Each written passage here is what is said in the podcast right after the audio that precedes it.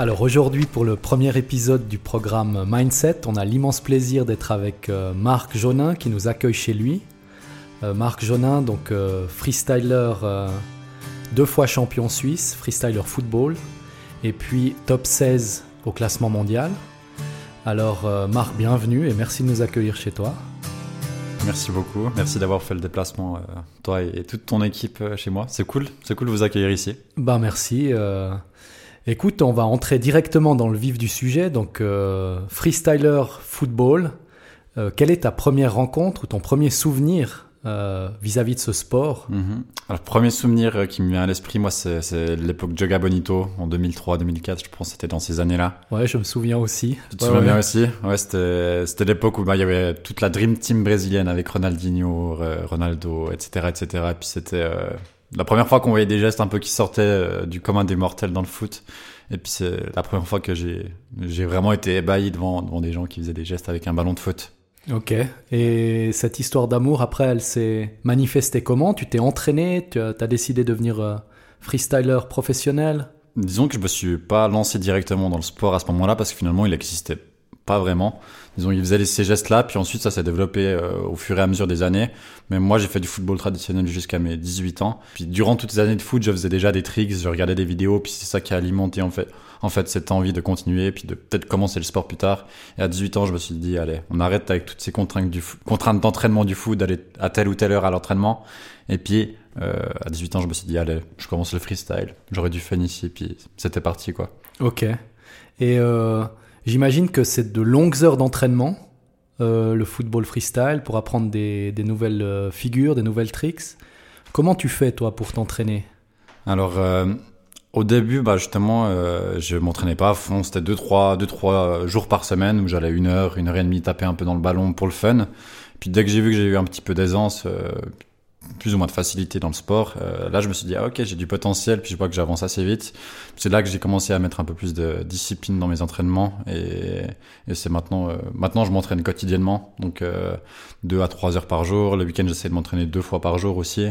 Donc, euh, c'est une rigueur à tenir, puis c'est pas toujours facile quand on est tout seul. Ça, je peux imaginer, ouais. J'imagine quand les jours sont ensoleillés ça doit aller de sortir, mais comment tu fais pour garder cette euh, rigueur d'entraînement les jours où la motivation est peut-être pas forcément au rendez-vous? Alors euh, c'est vrai que d'ailleurs ces derniers temps c'était pas facile, euh, Jack, parce que je, suis blessé. Enfin je sais qu'on va en parler un peu après, mais souvent moi ce que je fais c'est que il y a des vidéos qui sont hyper motivantes, il y a des gens qui créent des contenus hyper motivants. En, rapport avec le football freestyle, puis moi sur deux trois vidéos de tes, tes idoles ou tes exemples, et puis c'est ça en fait qui me dit ok bon euh, j'ai envie de reproduire, d'être autant fort qu'eux. Donc euh, c'est ça qui me motive à l'entraînement. Puis des fois c'est juste euh, bon, ok je me, je me force. Des fois l'entraînement est pas bon mais des fois je me force puis c'est hyper bien puis je me dis ah j'ai bien fait d'aller à l'entraînement. Ouais. Et je peux imaginer, ben là comme tu l'as dit, c'est une grande rigueur, mais tu as aussi mhm. des modèles, des gens que, que tu admires. Mhm. Et puis toi-même, maintenant tu as un niveau assez impressionnant, en tout cas moi j'ai vu ça j'ai été aussi assez ébahi de ce que tu sais faire. Euh, ça t'arrive de rentrer dans des flots? Qu'est-ce qui se passe quand tu, mhm. quand tu vraiment réussis euh, C'est vrai que c'est hyper jouissif quand tu rentres dans un flow, euh, disons, parfaitement exécuté. c'est vraiment... enfin, quand tu es en total contrôle avec ton corps, avec ce que tu peux faire avec le ballon, il y a un truc vraiment qui sort du commun. Puis c'est hyper jouissif. Par exemple, ben, en en compétition, euh, souvent, euh, bah, il y a toujours ce premier set qui est hyper important dans euh, dans, dans, dans la, compétition, dans le premier battle. Et puis là, c'est là que tu dois, euh, disons, te mettre en confiance. Donc, euh, donc quand tu arrives à te mettre en confiance dans ce premier set, à réussir bah, tout parfaitement ce que ce que tu as, planifié ou improvisé, improvisé, bah, c'est c'est tellement d'émotions puis tellement de ouais de, de plaisir puis de bonheur quoi en fait de, de réussir ça. Mhm. Mhm. Et si je comprends bien, là, un set, c'est une combinaison de que tu as créé toi-même, une combinaison de figures que tu as créé toi-même. Exactement, ouais. C'est un set, ça, dure 30 secondes, puis c'est soit tu prépares à l'avance, soit tu dis ok, je vais, je vais en, freestyle à l'impro euh, durant le battle. D'accord. Et puis toi, tu plutôt, as plutôt quelle tendance euh, Freestyle, préparation, ou bien ça dépend du? Je suis un peu les deux en fait. Euh, je sais par quoi je vais commencer, si je vais commencer avec la tête ou bien par un tour du monde.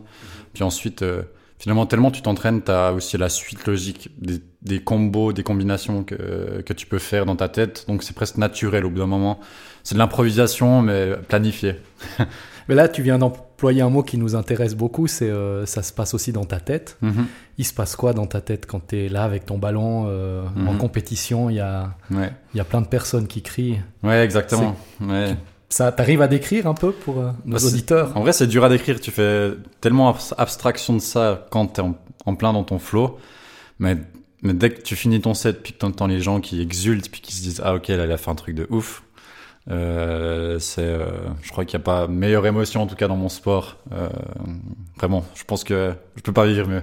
Voilà. Ouais. Dans nos échanges, on avait eu, euh, t'avais employé le mot méditatif. Est-ce que tu trouves que ça, ça correspond un peu? Ouais, clairement. Enfin, surtout quand l'entraînement il est bon, parce que euh, c'est vrai que c'est un sport qui est assez exigeant en termes de discipline puis de précision. C'est-à-dire qu'un geste, tu l'entraînes des milliers de fois pour le réussir ensuite une fois sur scène, quoi. Donc, euh, a beaucoup de frustration, mais c'est c'est aussi un processus. Mais dès qu'il y a un entraînement où il y a tout qui réussit, euh, puis même si ça réussit pas, finalement, ça fait tout le temps du bien d'aller à l'entraînement. Puis, euh, puis ouais, c'est c'est ouais, c'est reposant, puis c'est méditatif, comme tu dis. Ouais. Ouais, à t'entendre, on entend aussi euh, cette euh, présence en fait. T'es vraiment là, puis tu vis les choses euh, à fond, quoi, sur le moment. Mhm, Donc exact. ça, c'est euh, c'est quelque chose qui nous intéresse beaucoup. Mhm. Puis maintenant, j'ai aussi cru comprendre, ben, tu fais de la compétition. Euh, moi, à voir ton niveau, j'ai l'impression que tu es vraiment euh, professionnel. Et, euh, mais est-ce que tu travailles à côté? Qu'est-ce que tu, tu fais? Ouais, je travaille à côté, je, fais, je travaille dans le marketing à 100%. Euh, donc c'est vrai que c'est euh, hyper compliqué euh, quand tu as 8 heures de travail dans les pattes d'aller encore à l'entraînement, 2-3 heures. Donc, euh, donc ouais, c'est pas facile à gérer. Euh, franchement, il y a des soirs où des fois j'ai jeté l'éponge, dit- je me suis dit je vais pas à l'entraînement. Mais c'est difficile parce qu'il n'y a pas de coach justement, tu es autodidacte, il n'y a pas de coach pour te pousser, pour te motiver. Et, et ouais, c'est pour ça que je me dis des fois, j'aimerais tellement travailler peut-être plus à 50% pour pouvoir donner plus de temps à ma passion, puis peut-être aussi développer plus l'aspect business, entre guillemets, pouvoir peut-être gagner de l'argent et gagner ma vie avec le sport. Mais c'est vrai que c'est un sport peu populaire. Puis euh, pour l'instant, en tout cas, je suis obligé d'avoir un, d'un travail annexe quoi, pour, pour vivre. Et qu'est-ce qu'il te faudrait pour que tu te dises, bah là, je réduis euh, de 50% mon, mon temps de travail pour pouvoir me consacrer à ma passion? Parce qu'il y a beaucoup de monde qui est, qui est comme ça, hein, moi y compris. hein. on est toujours. euh, il y a ce côté passion, puis il y a ce côté euh, mindset du travail qui doit nous rapporter de l'argent. tu penses qu'il te faudrait quoi, toi? C'est vrai que toi qui es indépendant, tu peux, tu peux aussi me comprendre. Je pense que tu es passé par ces étapes euh, où tu dois, euh, où tu dois te, pousser, te, bah, entreprendre. Quoi. Moi, je pense qu'il me manque, c'est. Bah, encore une fois, le sport, il est pas populaire, puis je pense que les gens, ils, ils connaissent encore peu. Enfin là, justement, cette année, en 2022, c'est un peu le déclencheur. J'ai l'impression qu'il y a plein de demandes qui viennent de partout. Puis je me suis dit que peut-être c'est cette année-là où je pourrais peut-être enfin euh, ben, prévoir de vivre de ça, en tout cas un petit peu. Je pense qu'il manque, c'est aussi peut-être de démarcher, d'aller plus vers les gens. C'est vrai que là, je fais beaucoup marcher plutôt mon carnet d'adresses, ou bien les gens font marcher leur carnet d'a- d'adresses pour m'appeler. Mais peut-être je dois plus démarcher, puis je pense que c'est aussi le prochain step pour, euh, pour peut-être essayer ben, d'en vivre. Ok. Et euh, ce que je trouve intéressant dans ce que tu dis, et je te remercie aussi de partager cette expérience, c'est quand même le côté euh, manque de reconnaissance de ce sport. Et c'est vrai que dans les autres milieux, dans les autres sports entre guillemets reconnus et valorisés, les gens qui ont une, euh, un niveau comme toi, ils sont tous encadrés. euh, Il y a des gens qui leur disent qu'il faut qu'ils mangent, que, à quelle heure ils doivent aller au lit. Euh, donc finalement, de l'extérieur, c'est euh, ton sport est aussi très exigeant d'un point de vue de la discipline. Puis là, on peut aborder peut-être le point aujourd'hui qui nous tient à cœur, je crois, à tous les deux. C'est, tu as dit au début que tu étais blessé. Mhm. Comment tu vis avec ça? Comment ça s'est passé? Quelle est ta blessure? Ouais. Alors moi, la blessure que j'ai, c'est à l'épaule. C'est en fait c'est des une luxation d'épaule, mais c'est devenu une luxation euh, qui se répète euh, beaucoup trop. Disons, ça fait en 2019, je crois que j'ai eu la première luxation. Et euh, puis là, ça s'est intensifié ces 3-4 derniers mois où à un entraînement sur trois, peu importe la position que j'avais, peu importe ce que je faisais dans- comme, comme geste, bon, mon épaule sortait. Puis du coup, bah, je me suis tenu à l'évidence que peut-être qu'il fallait aller chez le médecin. Puis du coup, verdict, bah, opération.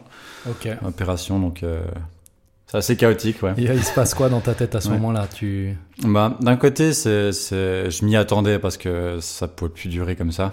Donc, euh, je m'y attendais, mais d'un côté, euh, j'étais en pleine, euh, en pleine, comment dire, augmentation de mes capacités. J'ai essayé des nouvelles choses qui marchaient à l'entraînement. Donc c'est un peu une, une, grosse cassure qui, qui, fait mal, qui fait mal au mental, disons. Donc c'est dur à se à remettre les idées en place, à se remettre dans le droit chemin, puis d'être positif par rapport à ça, en tout cas pour l'instant. Enfin, faut accepter quoi. Ouais. Mhm. Et euh... Par rapport euh, à cette blessure qui vient, j'imagine c'est un long temps de pause. Mhm. Toi, tu envisages comment cette, euh, cette pause? Est-ce que tu as des stratégies aussi pour te pour garder tes objectifs? Mhm. Comment tu vois la chose? Alors moi, en, cas, en premier temps, je pensais déjà faire un, j'avais envie de faire un break un peu avec le sport. Enfin, justement, je suis frustré maintenant d'aller sur les réseaux sociaux, de voir que les autres, enfin mes, mes, rivaux, disons, s'entraînent, qui s'améliorent. Puis toi, t'es là à rien faire, puis à un peu t'apitoyer sur ton sort, alors que tu pourrais t'entraîner, mais non, voilà, c'est impossible. Donc ça, je pense, c'est déjà le plus dur euh, dans le processus. Et puis, euh, mais j'ai aussi envie de voir peut-être autre chose. Enfin, justement, je sais pas si toi, tu as des tips aussi pour euh, pour ça, parce qu'en vrai, c'est tout récent, c'est tout frais cette blessure. Donc, toi, je sais aussi que tu as, eu sûrement des expériences par rapport à ça, que ce soit avec des gens que tu as côtoyés ou toi-même. Mhm. Si tu as des tips, n'hésite pas.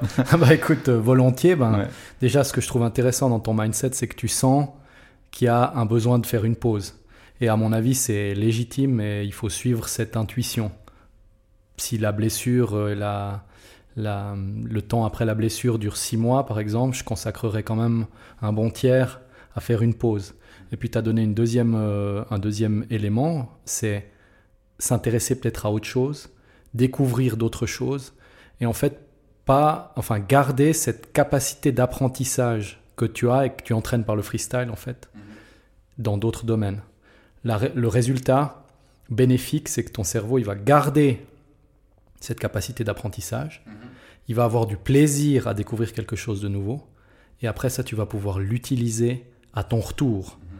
Et le tip, ce qui me vient aussi maintenant, c'est très important de, de, visualiser un retour positif. Mhm. Euh, de garder ton objectif, qui est d'être champion du monde, j'imagine. Exact. C'est ça, ouais. Donc de garder cet objectif, de savoir qu'il y a plein de sportifs, de champions du monde, qui ont passé par la blessure et qui après sont devenus champions du monde. Donc c'est vrai, c'est et il y a beaucoup de livres là-dessus, beaucoup d'expériences. Euh, c'est presque un fait avéré que la blessure c'est une étape mentale aussi. Mm-hmm. Et garder ses objectifs et puis surtout utiliser cette phase pour euh, découvrir d'autres choses en fait. Ok. Tu penses que par exemple, euh, justement, il y a cette barrière de la blessure qui me permettra par exemple plus de faire des gestes sur les mains. Moi, tu penses que peut-être, je sais pas, en découvrant d'autres choses, ça pourra, disons, ça pourra ouvrir d'autres d'autres possibilités, d'autres d'autres chemins. C'est ça que tu veux dire? Ouais, c'est ça que je veux dire. Et je dirais même que si on allait un peu plus loin, ton corps a peut-être demandé quelque chose parce qu'il voyait que ce entre guillemets un peu forcé sur cette épaule mhm. euh, allait te bloquer réellement. Ouais. Et là, il te peut-être il t'envoie un signe. Mhm. Il y a d'autres endroits et ça peut être, moi j'ai encore en mémoire un, tennisman qui avait été blessé, puis après on le voit sur une chaise de jardin avec son plâtre, et au milieu du court, puis il envoie des, il a appris euh, d'autres gestes comme ça. Donc en fait, euh, c'est un peu une image de ce qui est possible de faire. Et comme je le disais avant aussi, se visualiser le retour positif. Si c'est dans six mois, tu imagines ce que tu vas faire la première fois que tu vas retoucher un ballon puis refaire un set. Mhm. Comme ça, tu habitues ton cerveau et tu le prépares à ce retour positif. Ouais. Ça, c'est des techniques de visualisation. Mhm. Euh, je pense aussi que euh, se faire accompagner mhm.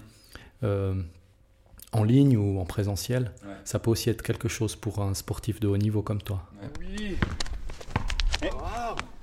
Ouais, c'est vrai, comme je l'ai dit, vu que le sport est jeune, il n'y a pas encore de, de connaissances, disons, sur sur euh, la manière dont le corps fonctionne, dont, il réagit face à certains mouvements qu'on fait. Donc, euh, puis même au niveau du mindset à avoir durant des compétitions, il n'y a pas d'études qui ont été faites. Donc c'est vrai d'avoir peut-être un coach, quelqu'un qui nous accompagne. Mm-hmm. Enfin, c'est quelque chose. Je me suis toujours dit que je me, suis toujours dit que ça aurait pu être intéressant pour mon, processus puis pour mon, amélioration en dehors des entraînements avec le ballon.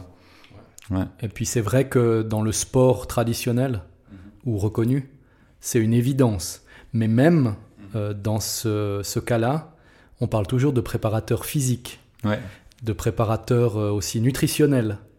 La préparation mentale, en tout cas en, Suisse et peut-être euh, en Europe, c'est encore un sujet un peu délicat alors que euh, c'est quelque chose qui est euh, évident en fait. Une blessure, elle est, elle est physique, mais elle est avant tout mentale. Le chaos que ça génère. Ouais, totalement. Ouais. Ouais, c'est vrai que c'est vrai qu'au niveau enfin par exemple pour une blessure, je me dis qu'au niveau physique, ok, ça va être dur, faudra re-s'entraîner pour réapprendre certains mouvements, mais c'est surtout au niveau mental que c'est dur. Enfin, je sais qu'au niveau physique, j'arriverai à récupérer avec du travail, mais c'est au niveau mental qu'il faut savoir, euh, enfin que, que, je dois apprendre à encaisser en fait, mhm. puis à remonter, puis à, ouais, à remonter la pente, ouais. D'un point de vue émotionnel, d'ailleurs, par rapport à ce que tu dis, mhm. il y a une phase de deuil à faire par rapport à ce qui était fait avant la blessure et si le deuil est fait, ça ouvre des nouvelles attaches, euh, des nouvelles énergies pour quelque chose de, une autre version de toi en fait. Mhm. Et une blessure, ça peut aussi être vu comme ça, d'un point de vue du mindsetting. Ça peut être vu comme un temps qui te permet de redéfinir la nouvelle version de toi-même, mhm. en fait. C'est quelque chose qu'il faut apprendre, j'ai l'impression aussi. c'est un personnellement. Mais c'est un entraînement qui peut être fait avec autant de discipline que, euh, que, que, ouais, que tes entraînements en fait. Et je pense que pour toi, à te voir euh, mhm. la, la force que tu as mhm. dans l'autodiscipline, si elle est convertie dans un autre domaine, mhm. elle va t'amener des, des, résultats, si on peut parler comme ça, impressionnants. Ouais. Faut que je m'y mette, mais euh, clairement, ouais, Je, suis d'accord avec toi. Je pense que ça peut, ça peut faire des étincelles aussi dans d'autres domaines. Absolument, ouais. Bah écoute Marc, euh, je te remercie pour ces, euh, ton authenticité, aussi ton accueil chaleureux, puis euh, avoir partagé avec passion ce sport. Avec grand plaisir. Merci d'être d'être venu chez moi avec toute ton équipe. Bah merci. je les remercie au passage. Hein, Florian qui est à la prise de son et puis Lisa qui s'occupe aussi de témoigner de ce qu'on va faire aujourd'hui. Mhm. tout à l'heure, on va peut-être aller faire quelques échanges de balles pour voir si je suis pas trop rouillé. J'espère que ça va aller hein, avec ton. Ouais, T'as la pression là. Et la pression, ouais. On verra ce qu'on peut poster ou ce qu'on coupera. Et puis, euh, ouais, moi, je, en tout cas, d'un point de vue extérieur, je trouve que je te félicite encore pour le chemin que tu choisis. Et puis, euh, je suis assez confiant aussi, même dans la, prochaine version de toi, que je me réjouis de découvrir euh, dans quelques mois.